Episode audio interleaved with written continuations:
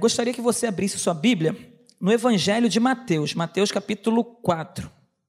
Mateus capítulo 4, versículo 18. Mateus 4, 18.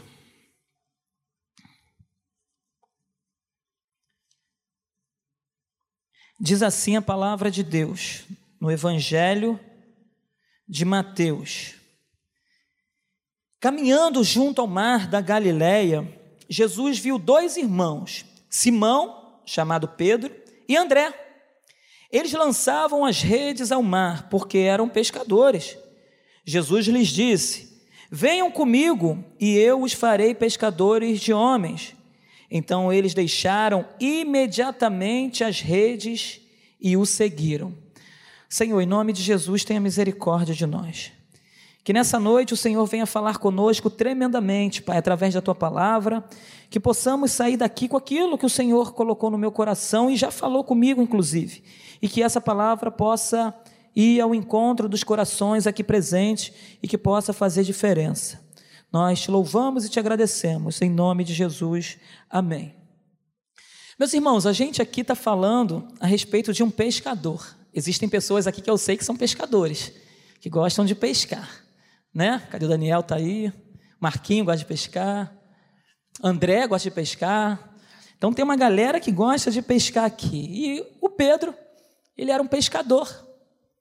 Ele gostava de estar ali à beira do mar, pescando com seus amigos, fazendo aquilo que ele nasceu para fazer, ser pescador de homem, de, oh, de peixes.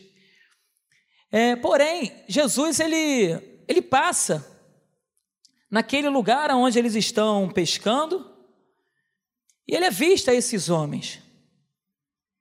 E o Senhor Jesus, ele chama Pedro e André, e a palavra de Deus diz que imediatamente eles largaram suas redes e o seguiram. O Senhor, ele tem chamado pessoas ao longo dos anos. O Senhor, ele tem dito: Vinde após mim, a muitos homens e mulheres ao longo dos anos. No caso de Pedro e André e dos demais discípulos também, o Senhor Jesus disse: Vinde após mim. E esses homens, a palavra de Deus diz que imediatamente eles largaram suas redes e o seguiram. Porém, hoje, nós vemos homens e mulheres que o Senhor tem chamado. O Senhor tem dito: Vinde após mim. Alguns inclusive, largam tudo o que têm e seguem ao Senhor. Outros, porém, não largam e, diga, e dizem que não querem realmente seguir ao Senhor. E tem aqueles que dizem que vão seguir ao Senhor, mas no meio da caminhada abandonam o seu chamado. É interessante que é o Senhor quem tem chamado. Não é homem quem tem chamado. O Senhor tem chamado homens e mulheres para exercerem aquilo que o Senhor tem colocado diante deles.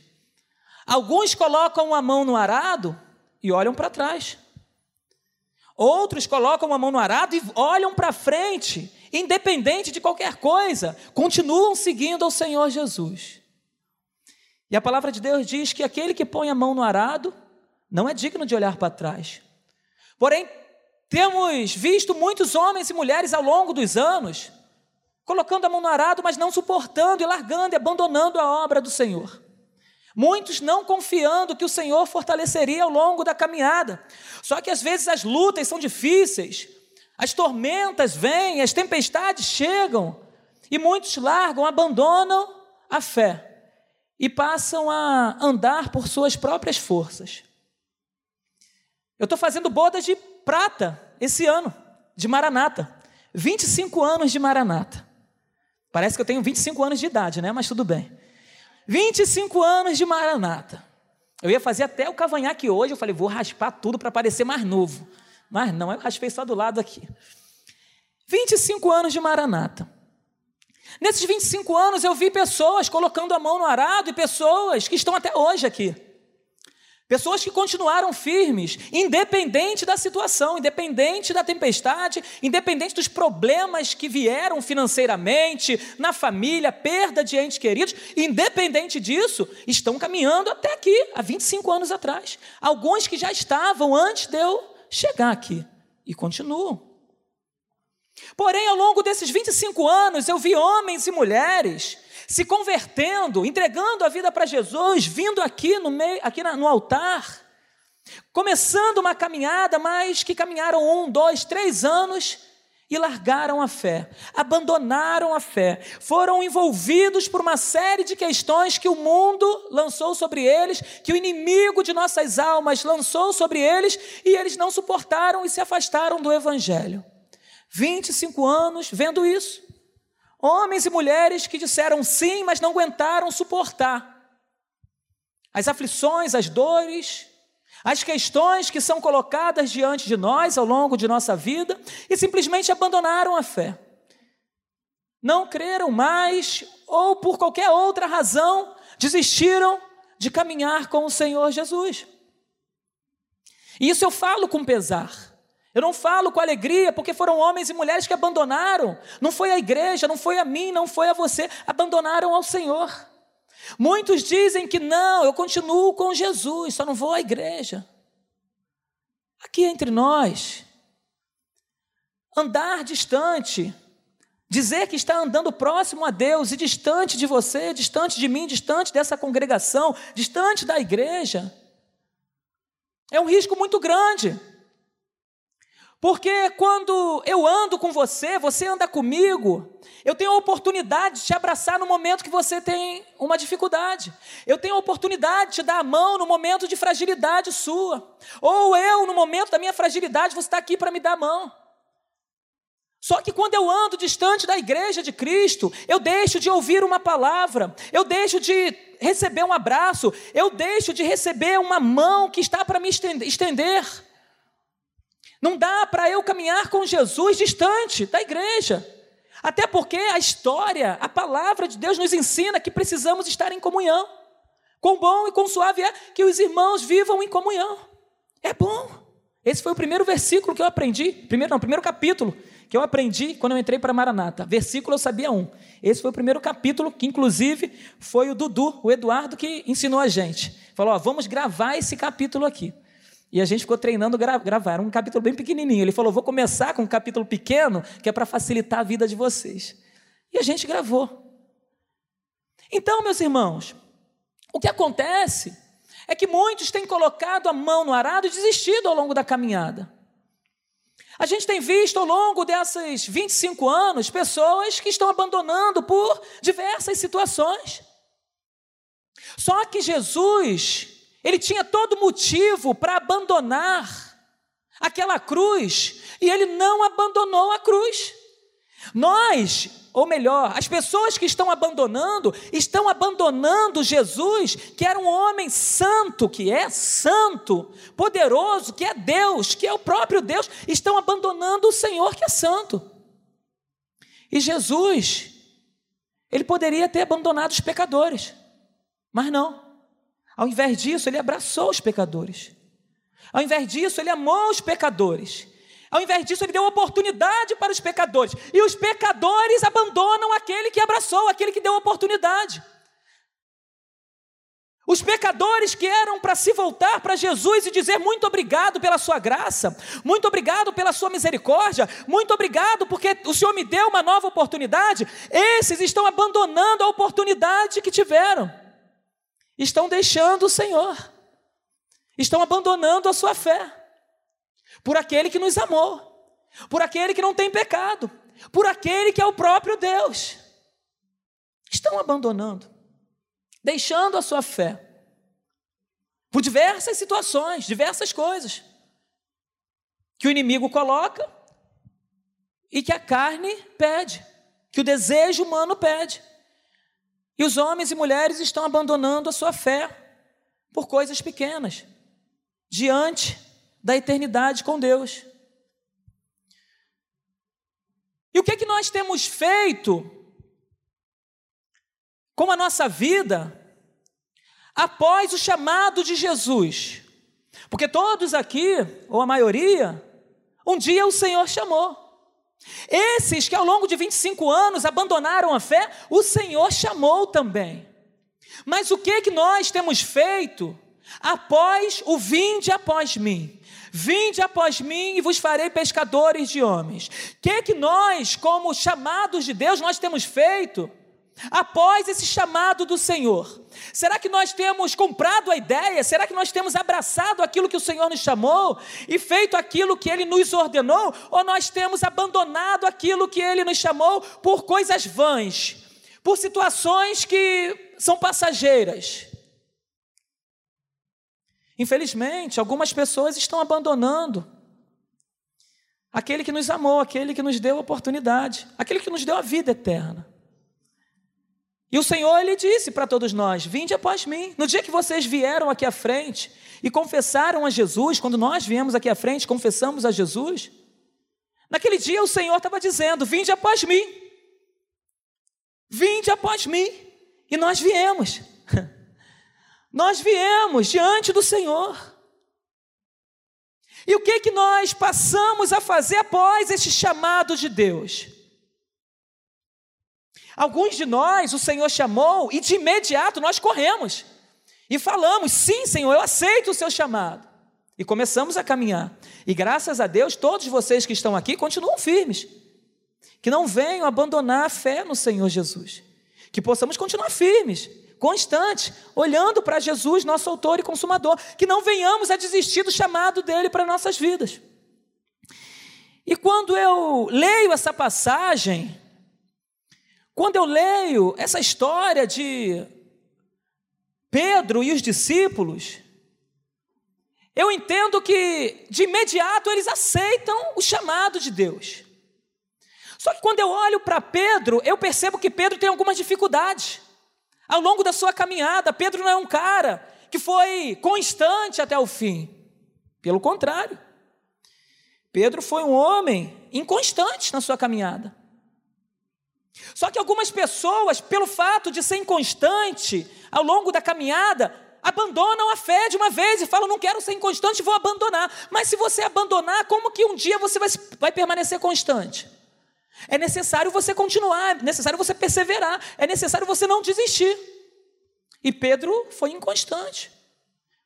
Mas, ainda que ele tenha sido inconstante, ele era um cara que era inconstante Porém, ele continuava com Jesus. E nas suas inconstâncias, o Senhor puxava a orelha de Pedro, falava: Pedro, não é por aí.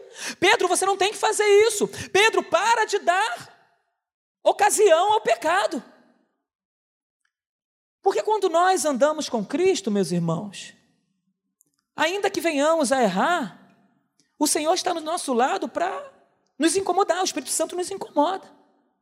Quando nós estamos andando com Cristo, quando o pecado bate a nossa porta e a gente se sente atraído pelo pecado, o Senhor ele fala: "Ó, oh, não peca não. Não vai nessa não. Não cai nessa armadilha não. Você está ali, ó, louco para cair. Mas só que o Espírito Santo de Deus incomoda você. Então, independente da situação que você esteja vivendo, independente das, das, das ofertas que o inimigo tem colocado diante de você, independente dos seus desejos, não abandona Cristo, continua com Ele. É melhor você continuar com Ele, ainda que você esteja assim, de que você andar sem Ele, porque se você andar sem Ele, você vai ficar longe do Senhor e coisas terríveis podem acontecer com você. Ah, pastor, mas eu quero fazer a vontade de Deus. Eu também. Eu também quero fazer a vontade de Deus. E não é à toa que quando eu tinha 17 anos, que eu estava caminhando com o Senhor, eu dei um mole. Fui sair com meu amigo. Caí na minha vontade, na vontade da carne, naquilo que o inimigo armou para mim. Eu falhei. Andei na roda dos escarnecedores, sentei com eles, fui induzido por eles a fazer algumas coisas, bebi, caí na gandaia, charopei, no linguajar popular. Fiquei chapado, com 16 anos de idade. E quando eu saí daquela festa, eu saí chorando, falando com o Senhor: Senhor, eu não queria, Senhor, eu não queria ter feito isso. Fui induzido, fui fraco. Eu não queria ter feito isso, Senhor. Tem misericórdia de mim, eu quero andar de forma séria com o Senhor. Em outras palavras, eu queria dizer para o Senhor: não quero ser inconstante. Eu quero fazer a tua vontade. E eu chorei, chorei, chorei. Porque eu não queria ser inconstante. Mas graças a Deus, que eu tinha quem clamar, eu tinha quem pedir socorro, ainda que eu tivesse errado. Eu clamei a pessoa que estava ali, que podia me ajudar, que era o Senhor Jesus. E nesse momento o Senhor falou tremendamente ao meu coração. Na verdade, Ele falou através da Sua palavra. Eu não conhecia nem, só conhecia um versículo nessa época. E ele falou comigo através de um outro. Que foi o meu coração, ao encontro do meu coração, e ali eu entendi que o Senhor estava comigo naquele momento. Por isso que João, o, o apóstolo João, na sua carta, em 1 João, ele diz, em 1 João capítulo 1, ele dá um discurso àquela igreja para quem a carta estava sendo direcionada. E no capítulo 2 ele diz assim: Filhinhos, eu vos escrevo essas coisas, lá do capítulo 1, para que não pequeis. Mas se pecardes, mas se pecar, eu estou falando para você não pecar, mas se pecardes, há um advogado junto ao Pai, Jesus Cristo, o justo. Eu estou dizendo para você não pecar, mas se você pecar, há um advogado, então corre para o seu advogado. Então, meu irmão, é melhor você andar com o seu advogado do lado, porque se caso alguma coisa acontecer, você tem a quem recorrer. Agora, se você decidir andar sozinho, não vai ter um advogado do seu lado, você vai estar sozinho. Então, decida andar com Cristo, porque se no momento que você tropeçar, você vai tropeçar por acidente de percurso, não porque você deseja tropeçar. Então, vai ter o um advogado do seu lado chamado Jesus Cristo, que vai te segurar pela mão e vai te defender. E o Espírito Santo vai ao seu coração dizer para você: se arrepende. E você certamente vai se arrepender, porque o Espírito Santo vai vir, vai agir, e você vai ter a opção de se arrepender ou não. E eu creio que se o Espírito Santo entrar no seu coração te incomodando, você vai se arrepender. Então vale a pena andar com Jesus. E Pedro era um homem que era impulsivo, interesseiro, soberbo, achando que, que ele podia tudo, que era melhor que todo mundo. Existem alguns Pedros no meio de nós. Existe. Às vezes a gente tem algumas atitudes de Pedro. E Pedro era assim. Só que Jesus entrou na vida dele e disse: Vinde após mim, vos farei pescadores de homens. E o tema dessa mensagem é justamente essa. Depois de ouvir o vinde após mim. O que, é que eu tenho feito depois de ouvir vinde após mim? Como a minha vida tem sido depois de eu ter ouvido vinde após mim? Como a minha vida tem sido depois de eu, que eu entreguei a minha vida ao Senhor. E Jesus olha e passa por homens que eram pecadores, homens falhos, e Deus e Jesus olha para eles e vê graça neles e chama esses homens para andar com eles e diz: "Vocês não vão ser mais pescadores de peixe, mas a partir de agora pescadores de homens". E eles seguem Jesus imediatamente. E Jesus, ele pega pessoas que não são perfeitas, como eu e você. Ele pega pessoas assim e começa a moldar, começa a trabalhar, começa a lapidar, e ao longo do, da nossa vida com Ele, Ele vai nos, nos moldando, vai nos lapidando, vai trabalhando na nossa vida e a gente vai vendo o cuidado de Deus ao longo da nossa vida. Ele vai trabalhando em nós porque somos imperfeitos. Precisamos de muita coisa para poder chegar aos pés de Jesus. Nós somos ruins, nós falhamos, mas quando estamos com Jesus, andando com Jesus, o sangue dele vem limpando a gente de todo pecado, de toda, de toda situação contrária, de tudo aquilo que você faz de errado. O Espírito Santo ele vai lá e lava. O sangue de Jesus tem lavado a nossa vida de todo pecado quando a gente se arrepende, meu irmão. Ele tem nos lavado. E com Pedro não foi diferente. Era um homem cheio de dificuldade. E Deus entra na vida daquele homem, pescador, que estava ali sustentando a sua família, e começa a trabalhar de forma maravilhosa na vida de Pedro. Jesus, ele não estava procurando por pessoas ideais. Eu quero o ideal, eu quero o perfeito, eu quero aquele que não tem pecado, eu quero aquele que já está preparado para fazer a minha obra. Não! Ele não busca pessoas assim. Ele busca por pessoas como eu e você. Pessoas que são falhas. E aí ele vai trabalhando. Ele vai preparando ao longo do caminho. Ele não busca por pessoas ideais. Ele busca por pessoas reais. Pessoas como eu e você. Pessoas que têm dificuldades. Pessoas que choram, pessoas que sentem dor, pessoas que erram. Mas quando a gente tem um encontro com o Senhor, nós erramos, mas nós nos arrependemos de nossos erros. E Jesus fez isso na vida de Pedro. Começou a trabalhar. Será que nós temos mostrado para o Senhor quem realmente nós somos? É necessário que nós venhamos abrir nosso coração e falar para Jesus quem somos nós. Mas, pastor, ele já me conhece, tudo bem. Mas é necessário que nós falemos, que nós venhamos abrir nossas bocas e falar: Senhor, eu sou Pedro, Senhor, eu sou ruim, Senhor, eu tenho um monte de dificuldade. Senhor, eu pequei ontem. Senhor, eu errei anteontem. Senhor, eu fiz uma série de coisas, mas eu estou me colocando diante do Senhor para que o Senhor me perdoe, me limpe disso tudo e me torne diferente. Mude a minha vida, mude minhas atitudes, mude o meu pensar, mude o meu falar. Pelo amor do Senhor, me ajuda. O Senhor, Ele tem desejo de ouvir o nosso clamor. Ele tem desejo de ouvir a nossa voz. Ele quer conversar conosco. E Pedro, ele era um cara que a gente lendo a história, era um cara autêntico. Era um homem autêntico, ele não era duas caras, não. Pedro, ele era aquele que na presença de Jesus, ele era uma coisa. E na ausência de Jesus, ele era a mesma coisa. A gente não vê na história Pedro sendo falso daqui e dali, não. A gente vê lá, é claro, lá na frente, quando Paulo está com ele, Paulo dá uma chamada, que ali ele dá um outro mole. Mas enquanto ele anda com Jesus, ele era autêntico. Até depois também, ele dá essa, essa fragilizada ali, essa escorregada. Mas ele era um cara que era autêntico. Era um cara que se arrependia daquilo que fazia. Ele vacilava na presença de Jesus, mas ele vacilava quando Jesus não estava presente também. Ele se mostrava fiel na presença de Jesus e ele se mostrava fiel na ausência de Jesus também. Ele era aquele que estava errando aqui, que errava lá também, que era fiel aqui, que era fiel lá também. Era um cara que estava nessa. Era um cara que dava espaço para o inimigo de alguma forma usá-lo, a ponto de Jesus repreendê-lo. Pedro não era o ideal, não.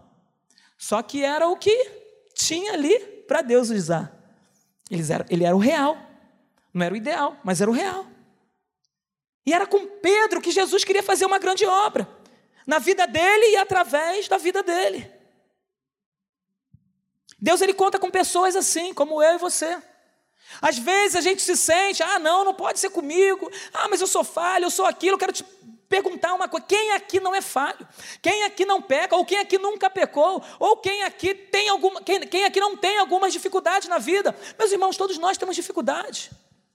Começando por mim. Todos nós temos dificuldades. Todos nós pecamos. É, pecamos, erramos. Só que há uma diferença daquele que serve e daquele que não serve. Quem serve, quando erra, se arrepende. Quando erra, não erra de propósito. Quando erra, corre para o joelho, pede perdão a Jesus. Quando erra, corre para a cruz, porque é na cruz é que tem sangue, é a cruz que nos lava. Corre para os pés da cruz e fala assim: me lava desse pecado, me lava dessa situação, me lava desse erro, me purifica. Nós nos arrependemos. Quem tem Jesus, no máximo um remorsozinho. E não busca mudança de vida, nós buscamos mudança de vida.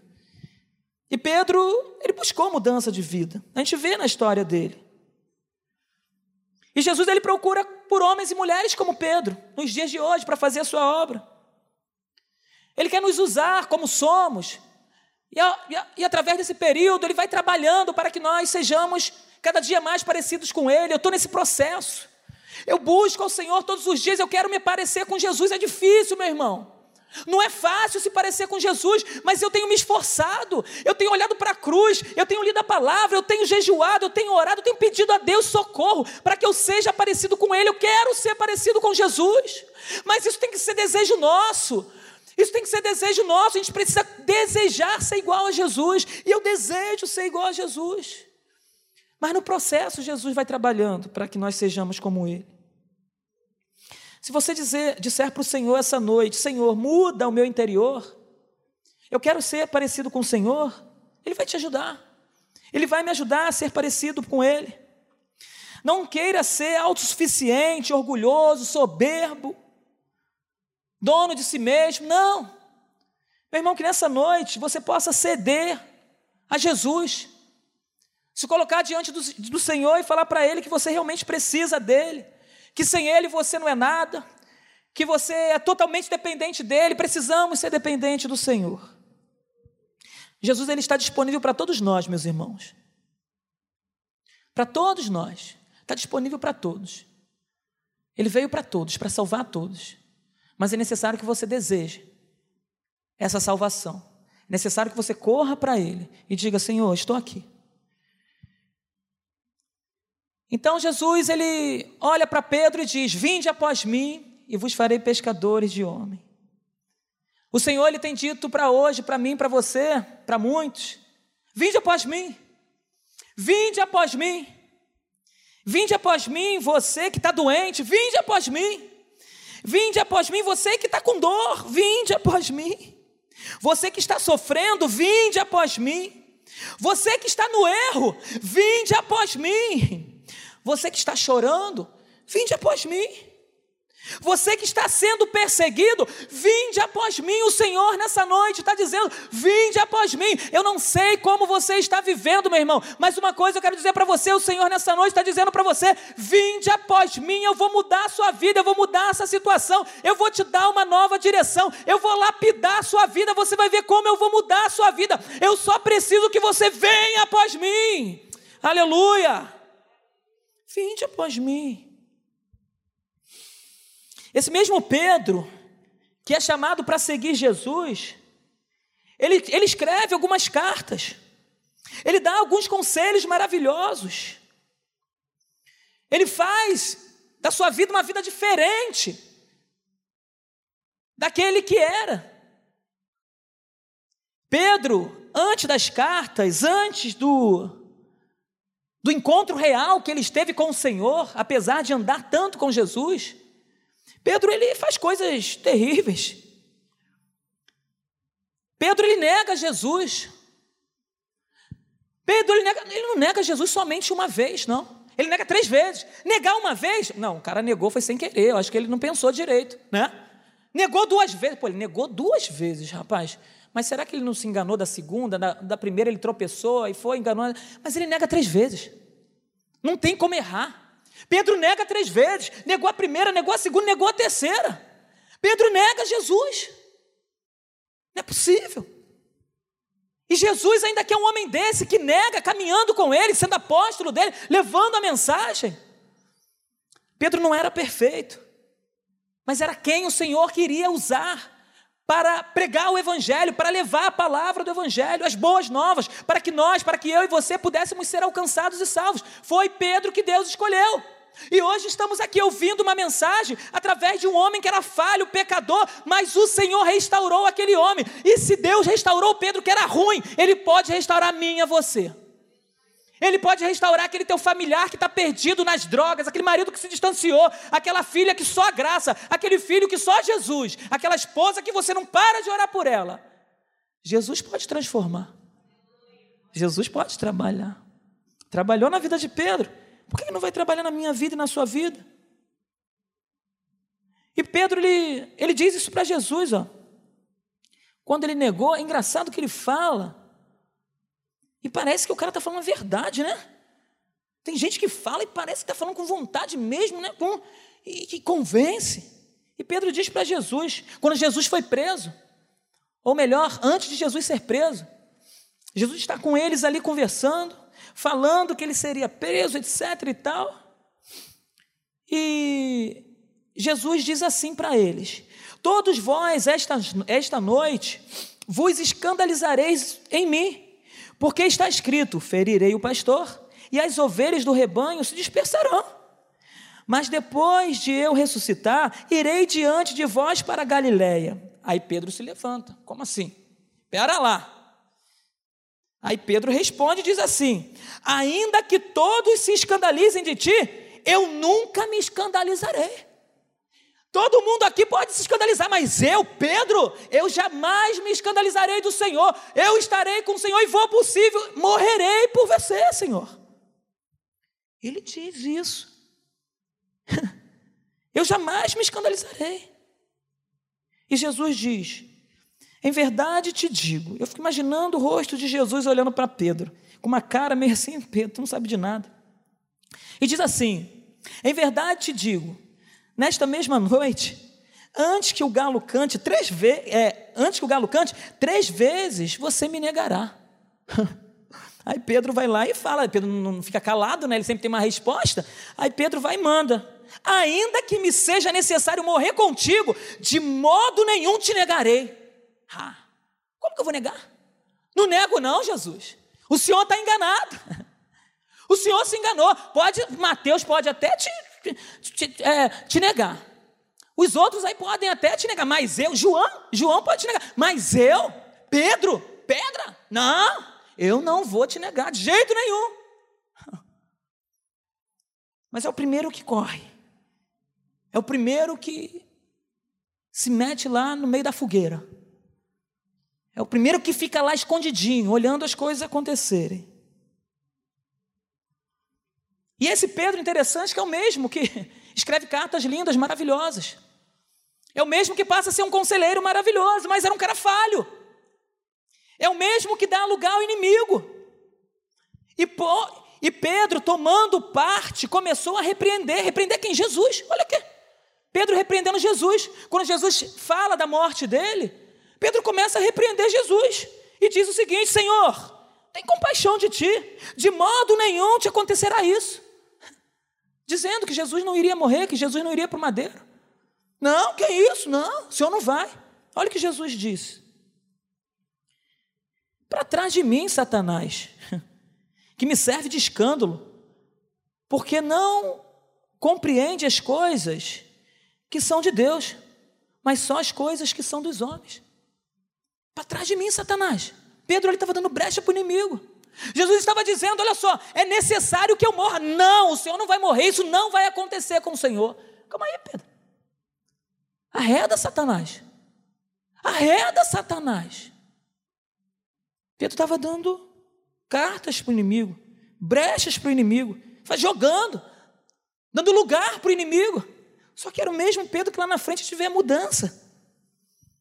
É o mesmo, o mesmo que escreve as cartas, o mesmo que se torna o Pedro que nós conhecemos hoje, é o mesmo que pega a espada lá do, do sacerdote do soldado, de alguém que estava ali, e pega aquela espada e passa na orelha de Malco.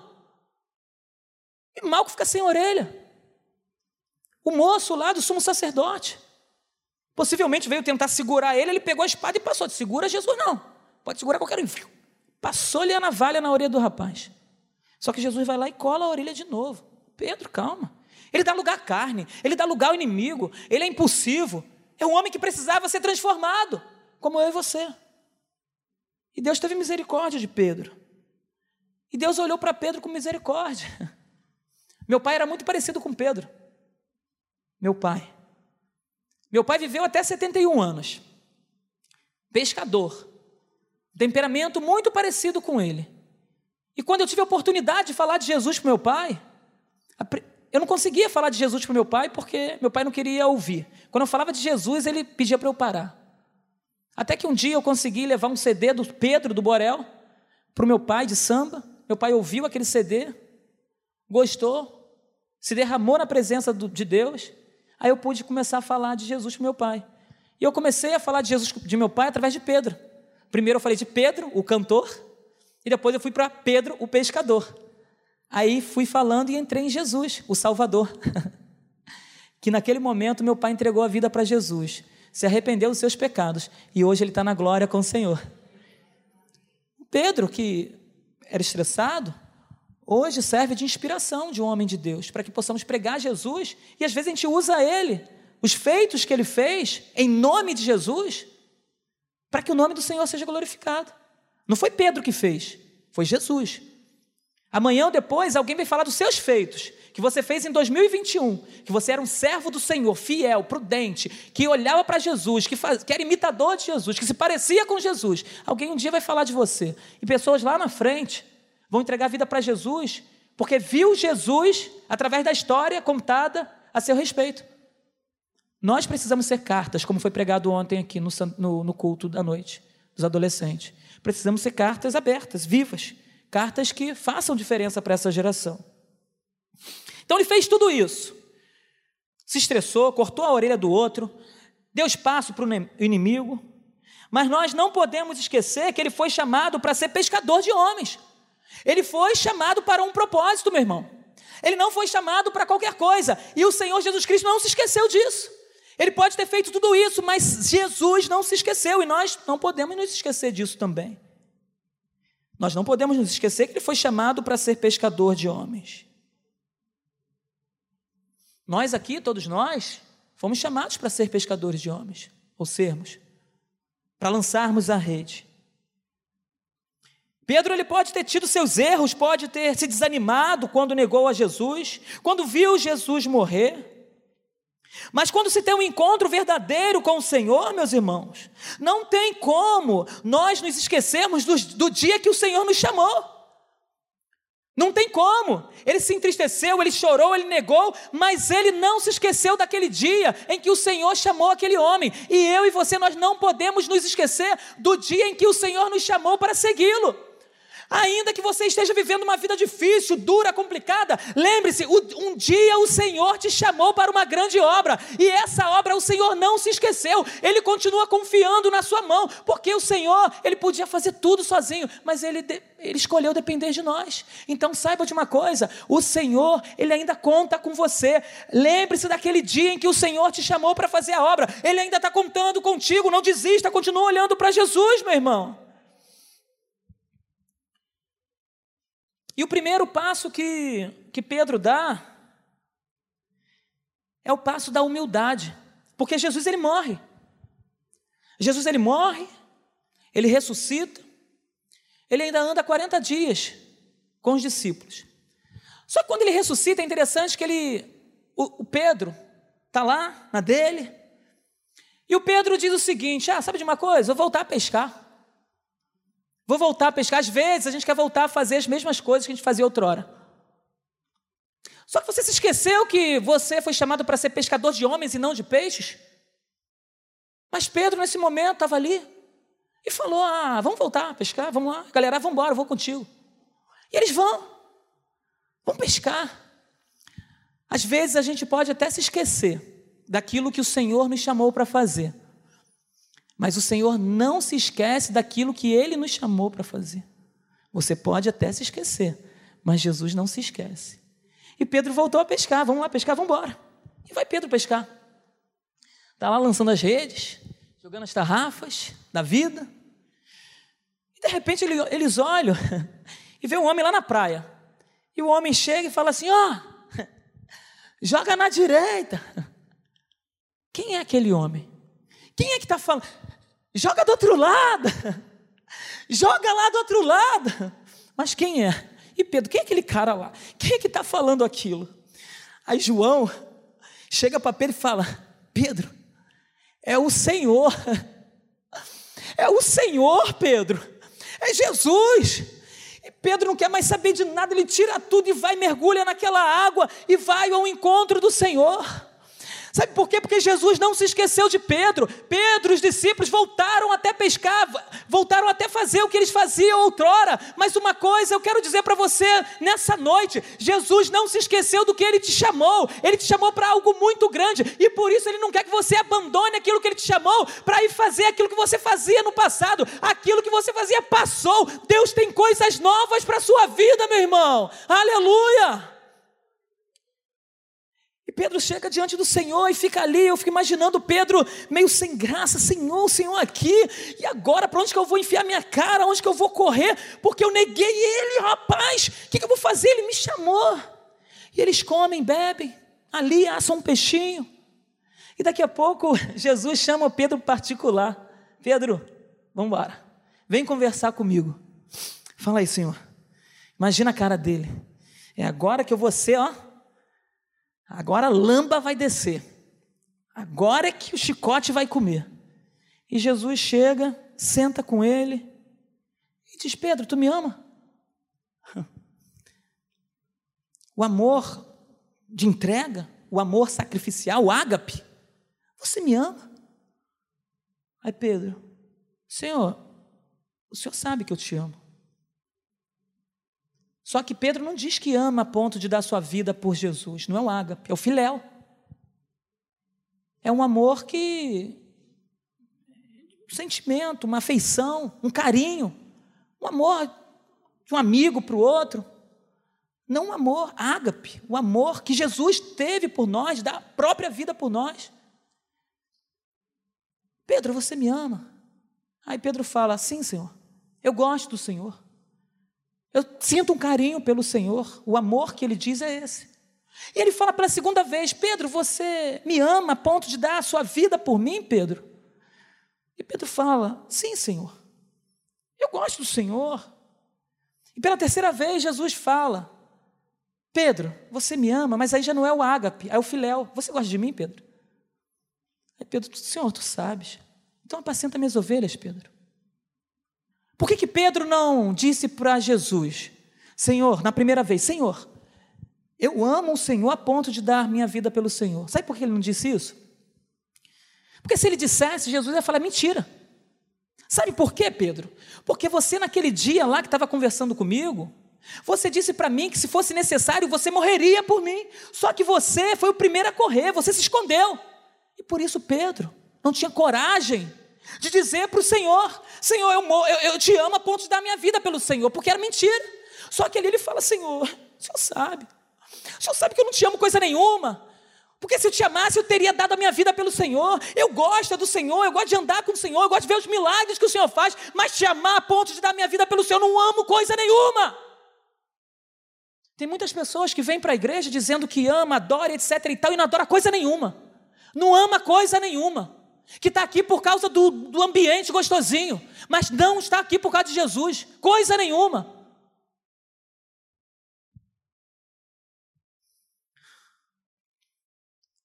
Meus irmãos, como que nós não podemos amar Jesus, aquele que nos amou de tal maneira?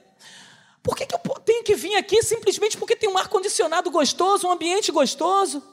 Por que quando acaba a luz, o ar-condicionado fica um calor, o pessoal começa a ir embora? Será que a gente está aqui por causa de um ar-condicionado? Será que a gente está aqui por causa de uma cadeira gostosinha? Será que a gente está aqui por causa de amigos que são cheirosos? Será que a gente está aqui por causa disso? Será que a gente está aqui por causa de Jesus? Eu preciso estar aqui por causa de Jesus, porque Ele me amou. Eu não posso estar aqui simplesmente por causa das pessoas. Sim, porque as pessoas são boas, eu amo as pessoas, etc e tal, mas o meu centro tem que ser Jesus. Eu não posso ficar aqui simplesmente porque, sei lá, vou satisfazer minhas vontades. Não. Eu preciso estar aqui porque eu amo o Senhor Jesus. Eu tenho que amar o Senhor a ponto de dar minha vida por Ele, porque Ele deu a vida, Ele se entregou por mim, Ele se entregou por você. Meus irmãos, eu tenho que ter mais prazer em estar na presença do Senhor. Eu tenho que buscar em primeiro lugar o reino de Deus e a sua justiça. Eu preciso fazer isso. A gente tem priorizado tantas coisas, o inimigo tem usado de tantas artimanhas para nos afastar da presença do Senhor. Ele tem usado o nosso trabalho para nos afastar da presença do Senhor. Ele tem usado a escola para nos afastar do Senhor. Ele tem usado a faculdade para nos afastar do Senhor. Ele tem usado até a nossa família para nos afastar do Senhor. A família que Deus te deu acaba te separando do Senhor. Deus te deu uma família para que essa família servisse ao Senhor. Meus irmãos, corramos, prossigamos para a carreira que o Senhor colocou diante de nós. E que possamos fazer isso com alegria, que possamos fazer isso com maestria, que possamos fazer isso com amor, com graça, que possamos vibrar quando falarmos de Jesus. Precisamos fazer diferença para essa geração. Precisamos fazer diferença para essa geração. Mas essa geração só vai olhar para mim, ver Jesus em mim e em você, quando realmente nós amarmos o Senhor. Porque quando a gente ama alguém, as pessoas olham para a gente e falam assim: você está com uma cara de apaixonado. Você está apaixonada. Você está amando alguém. Você está tá gamadinho. Antigamente a gente falava, tá gamadinho. Por quê? Porque é a nossa cara. A gente ficava cara de bobo. A gente ficava lá que nem não sei o quê. A pessoa, você está gamado. Meu irmão, com Jesus é a mesma coisa. A gente tem que estar com aquela cara de apaixonado. A gente tem que estar com nossos olhos brilhando. Para quando as pessoas olharem para nós e falar, você está apaixonado, não está? E tu fala, tô. Por quê? Por Jesus. Jesus. Eu amo Jesus, eu estou apaixonado por Ele. Ele me salvou, Ele entrou na minha vida, Ele transformou a minha vida. Eu estou apaixonado por Jesus. Nós precisamos estar com uma cara de apaixonado por Jesus. Nós não podemos perder essa cara de apaixonado. Meu irmão, não se importa com o que as pessoas vão falar. Quando você está apaixonado pela sua namorada, tu não está nem se importando. Você não está nem aí. Você quer mesmo que as pessoas olhem para você e achem que está apaixonado mesmo. Então, mostre cara de apaixonado por Jesus. Que as pessoas possam olhar para você e falar: Tu está apaixonado? E Tô, por Jesus. Jesus mudou a minha vida, mudou a minha história. Me tirou de um lamaçal de charco, me colocou na presença dEle. E um dia eu vou ter a salvação. E eu estarei com Ele para todo sempre. Por isso estou apaixonado. Aleluia. Aleluia. Eu preciso estar apaixonado por Jesus. E isso precisa ser notório na minha vida e na sua vida. Jesus ele entra na vida de Pedro, ele faz uma mudança geral, ele restaura o ministério de Pedro, ele me restaura a vida de Pedro. E a partir de então o ministério dele decola. Só porque ele foi sincero, foi humilde diante do Senhor e falou: Senhor, o Senhor sabe, eu preciso amar o Senhor de verdade. Eu preciso que o Senhor realmente seja o centro da minha vida. E eu preciso te amar a ponto de dar minha vida pelo Senhor. O Senhor fez tantas coisas, o Senhor me deu outra chance, o Senhor me perdoou, o Senhor hoje está me dando uma nova oportunidade. Então, Senhor, jamais vou largar o Senhor, agora eu vou andar com o Senhor. Quando Jesus está lá na praia, Jesus está dizendo assim: Ó, Pedro, pessoal, eu estou aqui, sabe para quê? Para dar mais uma oportunidade. Pedro, eu estou aqui para te dar mais uma oportunidade, Pedro. Eu sei que você me negou, Pedro, mas já sabia disso que você me negava, você só fez aquilo que já era para acontecer. Você fez, você fez, você cumpriu o que tinha que fazer. Mas eu estou te dando uma nova oportunidade de você não voltar a fazer o que você fazia, de você ser um novo Pedro, um Pedro lapidado, um Pedro que aprendeu a lidar com a situação contrária, um Pedro que aprendeu a lidar com o erro. Agora você não vai errar mais, você não vai cometer mais esse erro, Pedro. Agora eu entrei na sua vida para te dar mais uma oportunidade e mudar a sua vida, mudar a sua história e fazer você um homem conhecido em toda a história. Simplesmente porque hoje estou vindo aqui para te dar mais uma oportunidade. O Senhor Jesus está aqui essa noite para nos dar mais uma oportunidade. Ele não desiste de mim e ele não desiste de você. O Senhor, todos os dias, sempre que acordamos, Ele está pronto para nos dar mais uma oportunidade. A vida de Pedro ele decola, ele faz coisas incríveis, ele vai para Jerusalém, ele cura pessoas, é, ele sentencia Ananias e Safira com a autoridade do Espírito Santo de Deus, ele cura um monte de gente de paralisia, expulsa demônio, ressuscita Dorcas, ele tem uma visão incrível, ele é liberto da prisão, o anjo entra e liberta Pedro. Deus começa a fazer coisas grandes na vida de Pedro. E Pedro, lá na, nas cartas dele, ele mostra a alegria de ser perseguido. Ele mostra a alegria de ser perseguido lá em 1 Pedro 4. E em 1 Pedro 5, ele dá vários conselhos. Não andeis ansiosos, lançando sobre ele toda a vossa ansiedade. Ele começa a falar de ansiedade, ele era um cara ansioso. Ele tem a vida transformada. Ele, em 1 Pedro, ele manda o pessoal vigiar. Vigia, o diabo, vosso adversário, anda ao derredor. Mas ele era um cara que não vigiava. E agora está mandando vigiar, sim, porque Jesus entrou na vida dele e transformou a vida dele. E ele passa a ser um homem conselheiro, um homem que foi transformado pelo Senhor. Pedro vira um grande conselheiro, um homem que deixou ser moldado. Um, um detalhe: nós precisamos deixar ser, sermos moldados por Jesus. Ele reconhece suas dificuldades. E um dos primeiros passos que precisamos dar é reconhecer nossas dificuldades. Quando a gente reconhece nossas dificuldades, fica mais fácil. E é reconhecer nossas dificuldades para Jesus.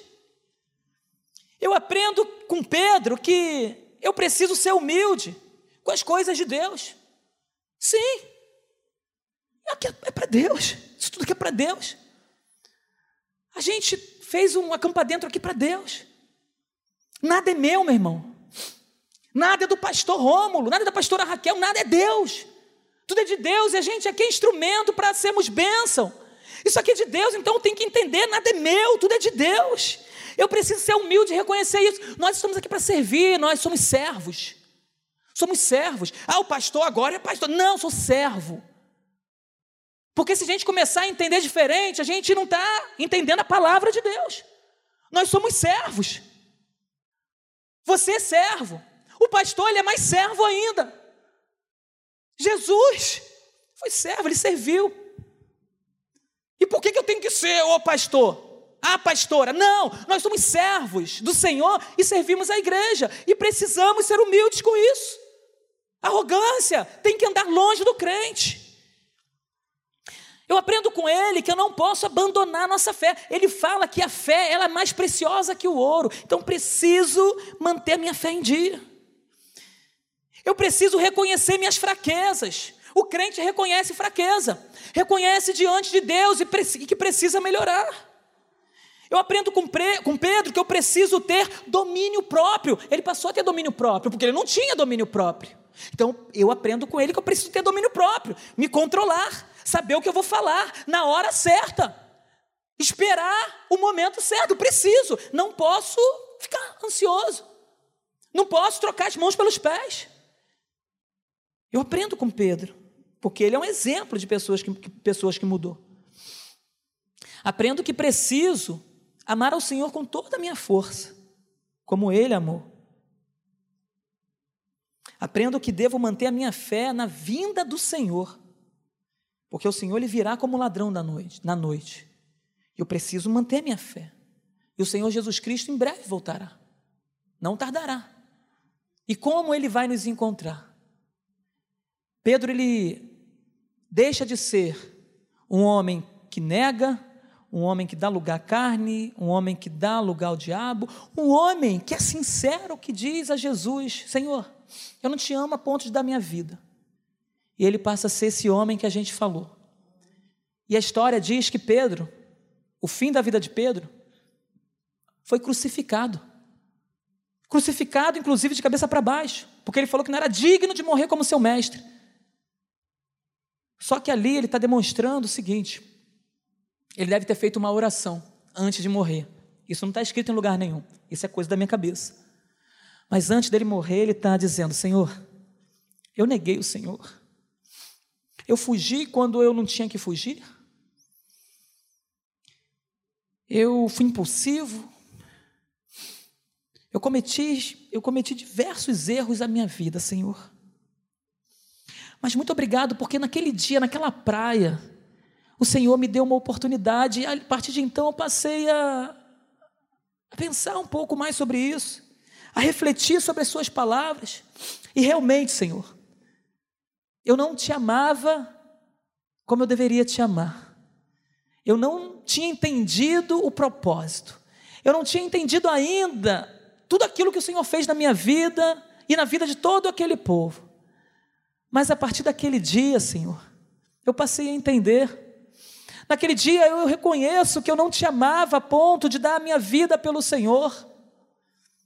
Mas ele estava ali amarrado, preso, e aí possivelmente ele deve ter falado: Mas Senhor, hoje eu estou aqui, e eu não quero fugir. Eu não quero fugir. Eu não quero ir para lugar nenhum. Eles me pegaram, eles me prenderam, mas eles me prenderam por uma boa causa. Eles me prenderam porque eu estou anunciando o Evangelho do Senhor Jesus Cristo para todo mundo. E agora eu não vou me acovardar. E se eles pedirem para eu negar o Senhor, eu não vou negar. E se eles me derem uma oportunidade de fugir, eu não vou fugir. Eu vou estar aqui diante deles, continuando falando. Decidi andar com Cristo e atrás eu não vou voltar.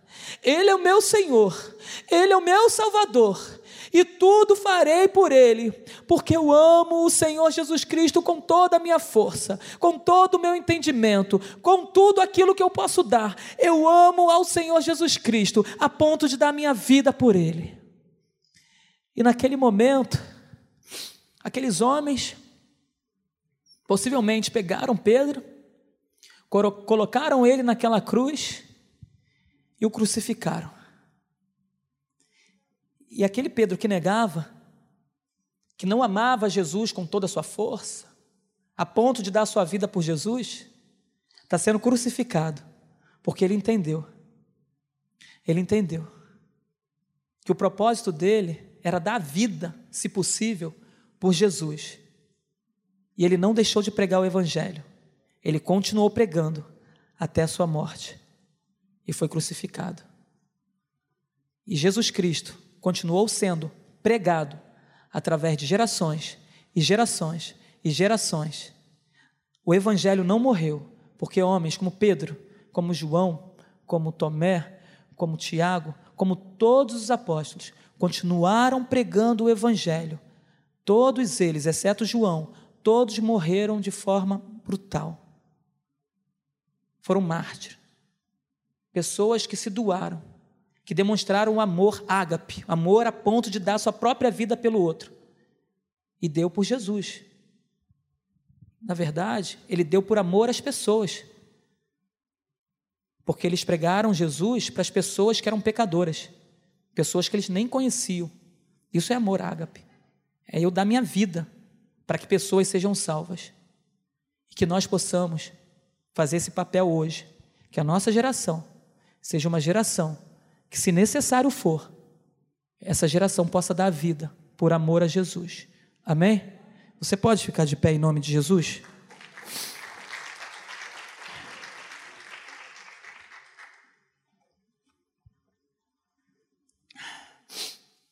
Gostaria de orar com você nessa noite.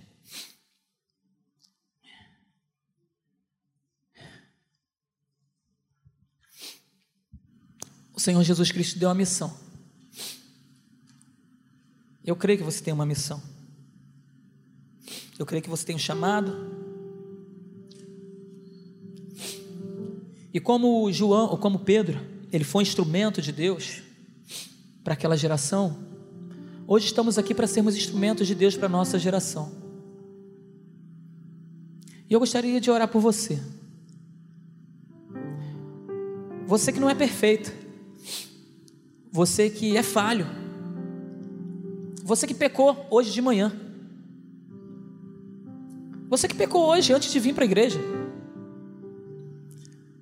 Mas eu gostaria de orar com você para que você possa se arrepender dos seus pecados para que você possa voltar a colocar a mão no arado e não olhar para trás. E eu quero orar com você que talvez não tenha pecado há alguns dias, eu acho difícil, mas tem buscado ser fiel ao Senhor, mas que você deseja cumprir com o chamado de Jesus de tal maneira que as pessoas olhem para você e possam olhar para você e dizer: esse homem está apaixonado por alguém. E você pode dizer: por Jesus. Essa mulher, essa menina, esse adolescente, esse jovem está apaixonado por alguém. Você vai dizer: por Jesus. Eu quero orar com você. Você que deseja realmente, pastor, eu quero ser realmente diferença para essa geração. Eu não quero passar despercebido por essa geração. Eu quero que as pessoas venham perceber Jesus na minha vida e que se for necessário, eu quero morrer por Jesus. Se for necessário morrer, eu morro, não vou negar. Eu quero orar com pessoas assim. Sai do seu lugar e vem aqui à frente, que nós vamos orar por você. Você que vai fazer diferença para essa geração. Essa geração vai olhar diferente para você. Essa geração vai entender que em 2021 houve mulheres e homens de Deus que se colocaram à disposição para fazer aquilo que Deus chamou para a gente fazer e não negaram a sua fé, que foram corajosos, que se colocaram à disposição, que o governo veio contra a igreja e ele se manteve fiel a Deus, que as perseguições vieram, mas eles continuaram sendo fiéis a Deus. E lá em 2100, se Jesus não voltar, vão dizer o seguinte: em 2021 houve uma geração cheia do poder de Deus que não negou ao Senhor e que muitos possivelmente vieram até morrer por causa de Jesus. Eu quero orar por você que não quer negar sua fé e que não vai negar sua fé e quer fazer com que as pessoas olhem para você e vejam essa paixão de Jesus Cristo em você. E eu quero orar por você que tem se sentido indigno. Todos nós somos. Tem se sentido indigno. Ah, mas eu vou fazer o quê? Eu errei, eu fiz, eu aconteci. Mas o sangue de Jesus nos limpa de todo o pecado. Não permita que o acusador esteja agora no seu ouvido aí. Não vai lá não, não vai lá não, não vai lá não, porque você fez aquilo ontem, aquilo anteontem. Em nome de Jesus eu repreendo toda ação maligna, toda sugestão do inimigo agora em nome de Jesus. E que você seja liberto dessas palavras que estão sendo colocadas no seu ouvido. Para que você seja liberto. Para que você possa passar a dar frutos. Você talvez esteja aparecendo hoje ou se sinta como uma árvore cortada. Mas a gente estava falando outro dia. Mas ao cheiro das águas brotará ao cheiro das águas brotará. E você vai ver o agir de Deus poderoso na sua vida. Você vai ver que Deus vai fazer coisas grandes na sua vida. Você vai ver que o inimigo vai ser envergonhado na sua vida. Parece que está morto, mas não está morto. A água do Senhor, a água do Espírito Santo vai passar na sua vida e vai fazer você ter nova vida em nome de Jesus. Você que se sente indigno, você que um dia teve um ministério, Teve o ministério, mas por causa de algumas ocasiões da vida, esse ministério foi se apagando, se apagando. Mas Deus quer levantar você novamente com grande poder, com graça, com ousadia, com unção do Espírito Santo, para que você possa fazer coisas ainda maiores do que você fez no passado, como Pedro. Pedro, enquanto Jesus estava ali, ele fez poucas coisas. Mas depois que ele teve essa conversa com Jesus, ele fez coisas maravilhosas, coisas ainda maiores do que ele tinha feito no início. Eu quero dizer que Deus pode fazer coisas ainda maiores na sua vida, coisas que talvez você no início nem tenha sonhado. Talvez coisas maiores do que você já fez. Jesus quer fazer coisas maiores na sua vida. Saia do seu lugar em nome de Jesus. Se coloque na presença do Senhor, para que o Espírito de Deus possa te usar tremendamente e que você seja uma carta viva para essa geração.